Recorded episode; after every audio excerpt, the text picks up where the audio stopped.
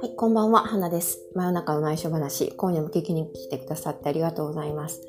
あの、今日はですね、えーと、まあちょっと、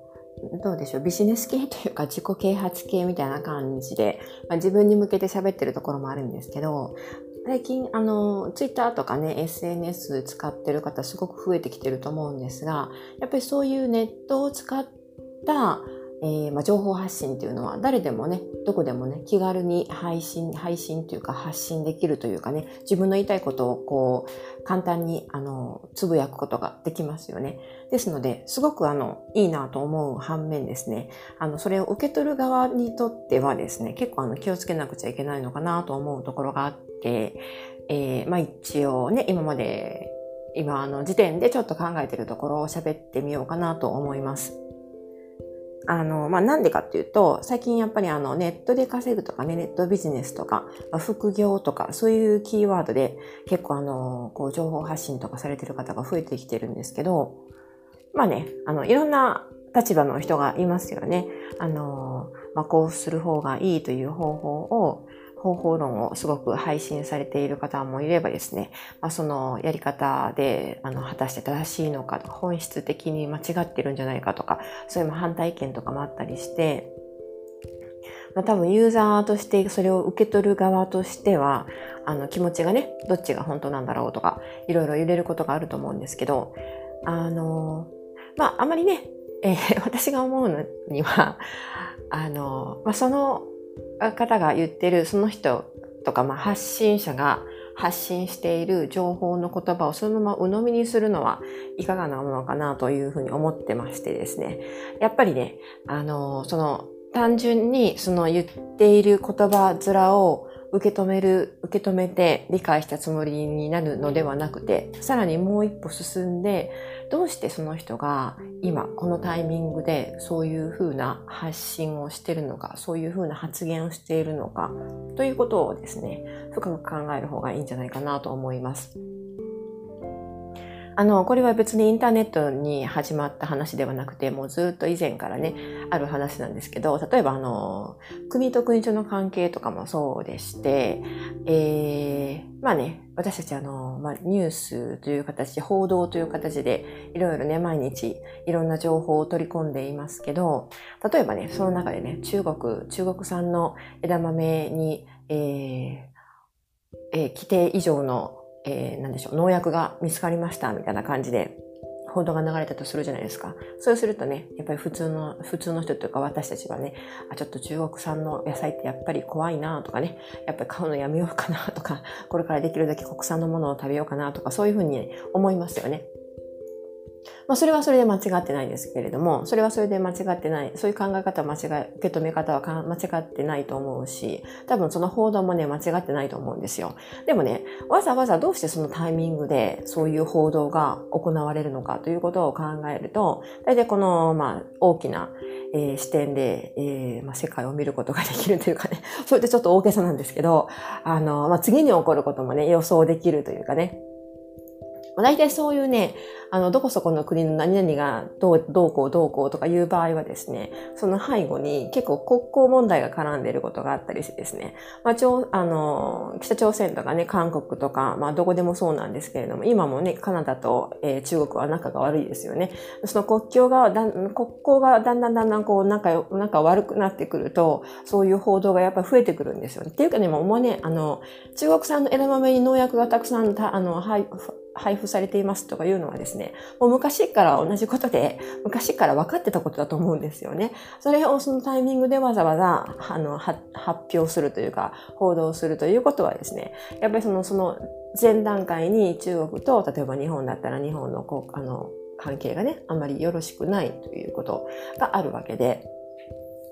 で、そのな、そういう発表があると、大体ね、その中国が反応するんですね。今度はあの、日本産のサンマがどうのこうのとかね、日本産のあの、野菜がどうのこうのとか、ね、日本産の何々がどうのこうのというふうにイチャモンつけてくるんですよ。まあ、それはね、多分ね、間違っているかもしれないし、間違ってないかもしれないし。まあ、でも、でも多分前々からそうね、あのー分かってたことかもしれないし、でもそれをそのタイミングで発表するということは、やはりね、その、その前の段階に何かその、やっぱ因果関係があるんですよね。ですので、まあそれをあの、今の話、インターネットとかの、あの、まあいろいろね、炎上する話とかに戻すとですね、なんでその人が今のこの段階で、えー、そういう発言をするのかその人が本当にそんなことを思っているのかどうか本当にそういうふうに考えているのかどうかとは限らないわけですよね。大体こういうネットの世界、ネット社会で生きている人とか、ネット社会でこう有名な人とか、あの、フォロワーがたくさんいて、インフルエンサー的な立場で、えー、ね、活動している人というのは、常にその相手の反応を見て行動しているわけで、相手の反応を予測して発言しているわけなんですよね。私たちみたいに普通の人間が、普通の人間がと言っておかしいんですけど、あの、まあ、例えばね、ツイッターとか始めたばかりの人が、今日は、あの、焼き魚を食べましたというふうにポロッとつぶやくのとは、また違うわけですよね。あの、その、自分がこれを発言することによって、自分がこういう内容のコンテンツを発表することによって、パブリッシュすることによって、どういうえー、まあ、リスナーとかユーザーとかの反応が返ってくるかっていうのを分かってるんですよね。でもちろんそこには反論も入ってくるでしょうし、もしかしたら炎上するかもしれないし、というふうに分かってて言ってるわけなので、あのー、そこをね、えー、まあ、こちら受け取る方としてもですね、あらかじめ理解しておくと、ちょっとあの冷静に受け取ることもできるし、あの過剰反応してね、えー、まあそのインフルエンサーというか、まあその拡散したい内容を拡散するという、えー、まあその意図に乗っかってしまわなくて済むんじゃないかなというふうに思ったりもするわけです。もちろんね、いいと思った、えー、コンテンツを誰かに広めてあげるというのは素晴らしいことだと思います。完全に、あの、賛成できる内容とかであればね、どんどんどんどん広げていくというか、まあ、つなげていくのがいいかなと思うんですけれども、でもあまりあの、その、うん、偏った内容に、えー、こだわりすぎたりとかですね、えーまあ、そこに乗っかってしまって、うまくこうね、えー、なんでしょうね、電書バトのようにね、メッセンジャーになってしまうと、ちょっと悲しいかなとも思ったりするわけですよ。はい。ですので、あの、まあ、必ずしも、例えば私もね、適当、適当、適当っていうか、結構あの、ブログ記事とかね、あの、SNS とかでも、その場の雰囲気に任せて喋ったりとか書いたりとかすることがあるんですけど、で、まあ、必ずしも、後から冷静に考えればね、ちょっとあれは言い過ぎたなとか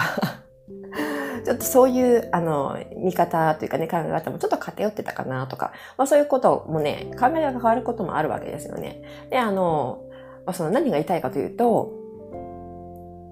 要するに、何かこういう情報がね、自分の手元に転がり込んできたときに、その誰が配信、発信しているのか、誰からどういう経由でその情報が自分の手元にやってきたのか、そして、その大元の人はなぜそのタイミングでその情報を配信しているのか、その人は何者なのか、ということを確認してから、その情報の中身を吟味するということが大切なのではないかなと、そういうことを言いたかったわけです。はい。ですのでね、あの、まあね、例えばね、あの、私は結構中国の方と、あの、交流があったというか、昔は、あの、香港に住んでたので、中国人の方とね、お話しすることは多かったんですけど、中国人ってやっぱりね、ビジネスに長けてるんですよね。あの、いつもまあ、悪い言い方をす、良くない言い方をすると、まあ、いつもあの、金感情、ね、損得感情に長けているというかね、まあ、それはそれで、あの、いいと思うんですよ。あの自分たちの生活豊かになるために努力をすることは大切なことだと思うし、必要なことだと思うんですよね。ですので、まあね、あの、相手の意図というかね、相手が何か言ってくるとき、その意図というのはすごくわかりやすいんですよね。何でもかんでもビジネスに直結してるので、彼はこういうふうにしたいから今こういうふうに私に言ってるんだな、こういうふうに私にやってほしいんだなというふうな、あの、その意図がね、因果関係というかね、その、なんでそういうふうに今私に向かってそんなことを言うのかというのがね、わかるんですよね。手に取るようにすぐに。で、まあ、それがですね、逆にあのカナダとかになるとウエスターの人になるとちょっと分かりにくいところがあったりするんですけれども。まあね要するにねそういうことですよ。何か発言する人の意図が必ず背後にあるということで。